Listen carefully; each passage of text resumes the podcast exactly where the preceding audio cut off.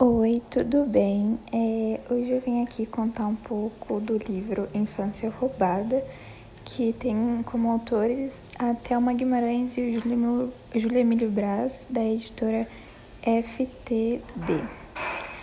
E a história conta de uma família que não tinha condições muito boas, que sempre comiam rapidamente para poder ir trabalhar na panha, na panha de laranjas, onde eles passavam o dia inteiro trabalhando. Lá nessa panha existia um homem muito bruto que se chamava Tonhão e o seu gato Adonis. Cada um era mais bruto que o outro. Tinha a Eli e o Edi, que eram irmãos, e eles não estudavam porque não podiam, eles não tinham condições. E um dia ele conheceu uma professora chamada Joana, que desde esse dia eles estava, ela estava interessada em colocar os dois na escola. Um dia eles foram para outro lugar para apanha, só que ninguém gostava daquele lugar porque tinha vários fios que podiam dar um choque em qualquer pessoa.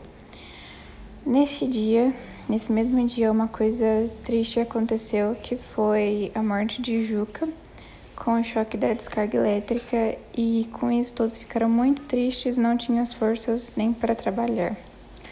Mas com o tempo eles trabalharam e se esforçaram e, aconte e aconteceu uma belíssima, podemos dizer, história. Todos vão para a escola. E assim, com as lutas da vida, mas mesmo com as lutas da vida, eles conseguiram muitas vitórias, conseguiram o que queriam, o sonho deles que era ir para a escola.